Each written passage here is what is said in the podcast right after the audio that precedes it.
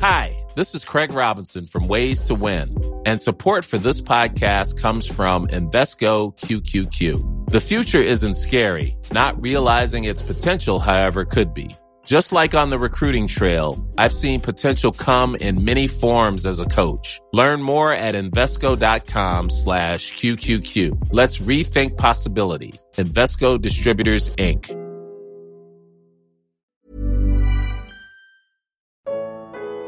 que é a Babilônia? Quarta parte. Comentário de Mari Persona. É a cristandade como um todo. Não, não acuse a Babilônia de ser igreja católica. Uh, nós vemos a besta que está sobre sete montes, né? Lá na, é um poder, eu acho que é isso que fala, né? É Apocalipse 17. Aqui está o sentido de quem, de que aqui tem sabedoria. As sete cabeças são sete montes sobre os quais a mulher está assentada. Então a mulher ela não são os sete montes, ela está sobre sete montes. Alguns colocam isso geograficamente como representação de Roma. É? Nós sabemos que Roma tem um poder imenso, tem um poder tremendo. Às vezes a gente não imagina o poder que tem Roma.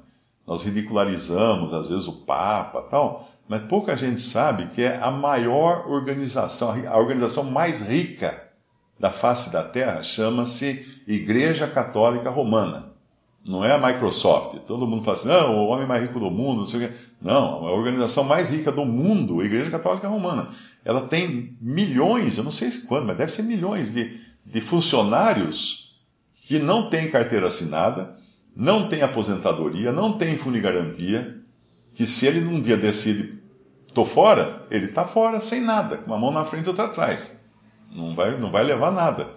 Então, é, é melhor, melhor dos mundos para uma organização, não é? Você poder ter toda essa gente trabalhando de graça, homens e mulheres, e, e sem precisar sem precisar uh, pagar direitos trabalhistas para eles. Né? Então, uh, é uma organização muito poderosa. É tão poderosa que quando tem uh, problemas entre nações, o Papa é convidado para dar, dar, o seu palpite, como se fosse o seu voto de Minerva entre as nações. Até no século, nos séculos passados, né, até o tempo de Napoleão, lá, aquela a coroação era feita por um bispo católico. O Papa ou o bispo vinha pôr a coroa na cabeça do rei. Ele que, ele que coroava o rei. Imagina que posição era essa para poder coroar o rei. E além disso, eles são muito ricos. Muito ricos. Eles têm. Eles são donos do Rio de Janeiro. A cidade de São Sebastião do Rio de Janeiro, que é o nome do Rio de Janeiro, ela tem um negócio chamado laudênio, uh, que toda, toda, todo litoral tem. Se você for vender um, comprar ou vender um terreno no litoral do Brasil, tem uma faixa, não lembro de quantos metros, mas tem uma faixa que pertence à Marinha. Ainda que você possa achar que você é o dono daquela mansão na beira da praia, aquilo ali está sentado em cima de uma terra que pertence à Marinha.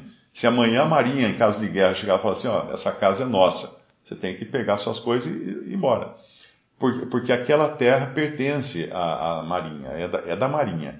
Então você paga uma taxa quando vai passar a escritura de qualquer imóvel numa certa distância da, da linha da, da praia, da linha do mar.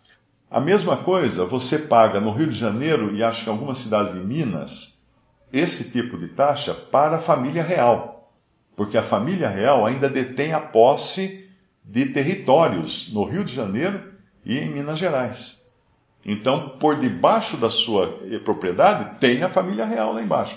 Agora, São Sebastião do Rio de Janeiro, que é o, a, toda a cidade do Rio de Janeiro, pertence à Sé Romana, pertence à Igreja Católica. Tanto é que você vai comprar ou vender no Rio de Janeiro, tem uma taxa que é recolhida em favor da, da Igreja Católica Romana. Eu negociava, o tempo que eu trabalhava no banco também, na época que o, o Luiz também a gente trabalhava lá na área do patrimônio, eu tinha que negociar, às vezes, com os caras lá da, da, da Igreja Católica. Eu lembro até hoje, eu fui num prédio, o prédio era inteiro de escritórios de administração dos bens da, da, da Sé Romana, lá no, no, Rio de Janeiro. E eles queriam aumentar assim, absurdamente o aluguel de, um, de uma sala, de um, um andar que, a gente, que o banco alugava, né? E eu fui lá negociar.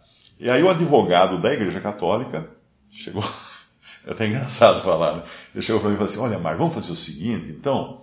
Uh, a gente faz então o valor que vocês estão propondo, mas vocês teriam que depositar uma parte desse valor por fora para não aparecer na. Eu falei, ah, agora chegou minha hora aqui, né? Deixa eu, deixa eu abrir as asas aqui agora. Eu falei assim, doutor, a Igreja Católica faria uma coisa dessa? Não, não faria, não esquece.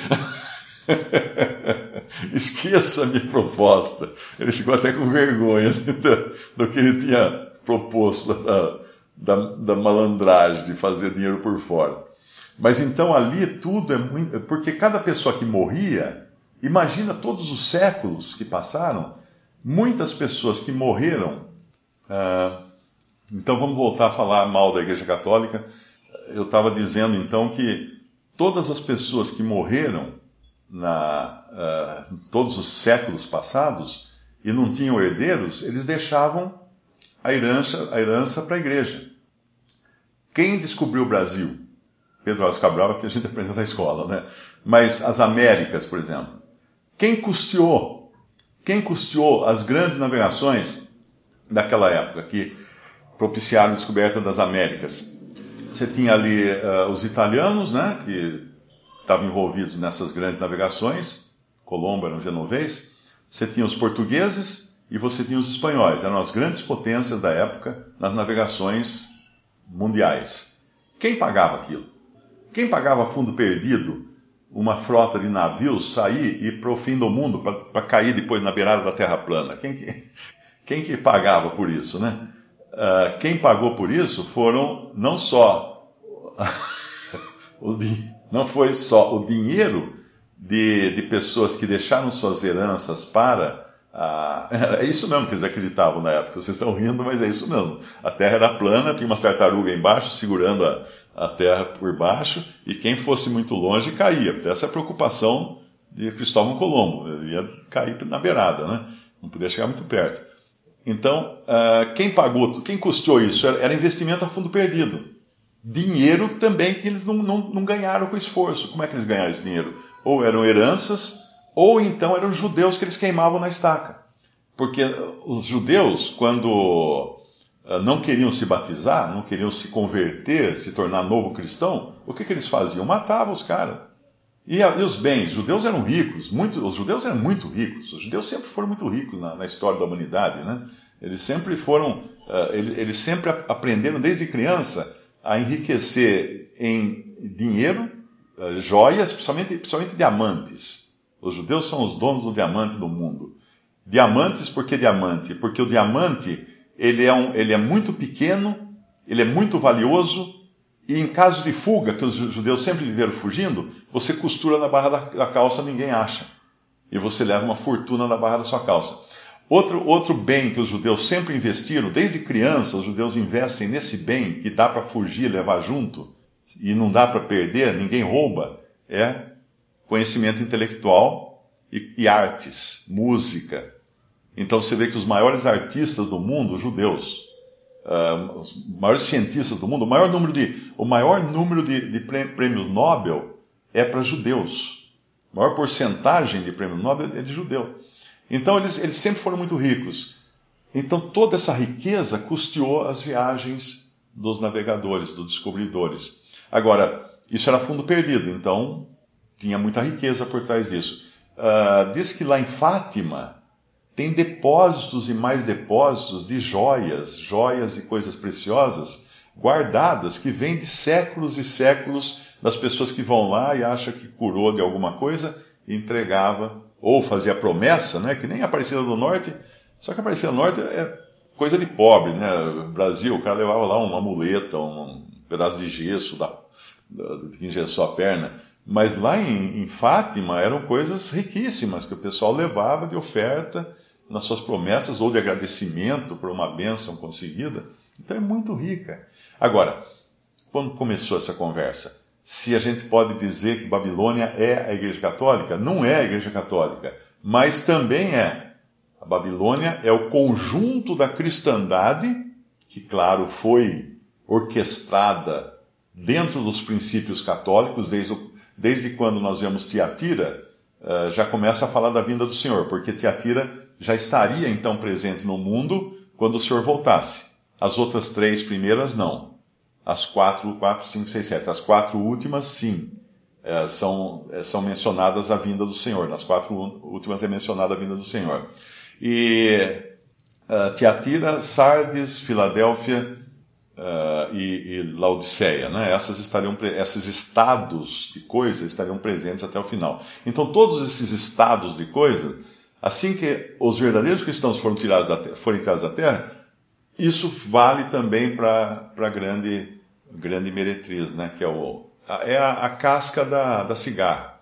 A cigarra oca, que não tem mais os verdadeiros salvos por dentro, mas tem uma casca bonita, grande, muito, muito bem elaborada. Era isso? Espera aí, deixa eu só. Eu tô, tô mudando um negócio aqui, deixa eu me localizar. Você, por favor, pergunte novamente. A cristandade. Não, o sepulcro caiado é coisa pessoal é individual. Existem dois tipos de sepulcro, né? Nos evangelhos. Não é só o sepulcro caiado. O sepulcro caiado é o visível. Mas o Senhor fala de duas coisas. Ele fala de sepultura e fala de sepulcro. São as duas dois lugares, né? O sepulcro caiado é porque ele é visível, ele está para cima, ele, o sol bate, brilha, todo mundo vê. Então ele, ele menciona alguns dos fariseus, ele chama de sepulcro, sepulcros caiados porque era visível a todos. Pelo menos a parte que eles queriam, que eles queriam que fosse visível a todos, que era o exterior. E isso é uma coisa individual. Nós podemos querer que, que as pessoas vejam o nosso exterior e falar assim: oh, o Mário é um cara tão santo, tão puro, nossa, como ele é fiel a Deus, né? Então a gente faz pose, faz aparência de piedade, e aí todo mundo olha e fica impressionado. Mas tem o outro lado, esse que, é, esse que é o problema. Ele chamava os fariseus também de, de sepulturas sobre as quais os homens andam e não percebem. O que é isso? É o cara que é enterrado no chão, cresce a grama em cima. Que nesses cemitérios modernos, né, que não tem nada, você está andando ali, tem um monte de gente embaixo ali enterrada. Eles não falam nada, mas uh, você anda por cima deles. Você caminha em cima do, do, do, da sepultura dos caras. Mas ela está invisível. Então, essa é a parte do, do Mário, vamos falar assim, que você não vê. Mas existe. São os ossos, ah, os podres, que estão escondidos debaixo da relva. Então, isso é, isso é, é pessoal, isso é individual. Cada um de nós tem esses aspectos também na nossa vida, irmãos. Pode ter certeza disso. Não queira fugir da, fugir da responsabilidade. Nós sempre procuramos mostrar para os irmãos ou para as pessoas o nosso lado bom, né? o, nosso, o nosso perfil sem defeito. É só olhar as fotos no Facebook, no Instagram, você vai ver, está todo mundo lindo lá. Ninguém ninguém está ali na pocilga, né? Está todo mundo em viagens, em coisas, tudo tá tudo lindo, as famílias sorrindo, saindo na foto assim. Nossa, eles se dão são tão bem, essa família se dá tão bem. É, vira, desliga a câmera, você vê que a turma se pega. Ali é tudo maravilhoso. Esse é o sepulcro caiado. E nós fazemos parte também, nós temos também esse lado. Nós, enquanto nós tivermos carne, a gente não pode se deixar enganar. Porque o pior problema é o do religioso. É aquele que tem aparência de piedade, negando-lhe, por, por, porém, o poder. Essa é a, a 2 Timóteo capítulo 3, né? Uh, então é individual, tanto, tanto o sepulcro caiado, a parte visível, como a sepultura escondida. É individual, não é, não é coletiva da, de toda. Porque senão a gente, quer se, a gente quer se eximir disso. Ah, tá bom, eu não sou, eu não faço parte da Babilônia, então eu não sou sepulcro caiado e nem sepultura escondida na relva. Visite respondi.com.br Visite também 3minutos.net.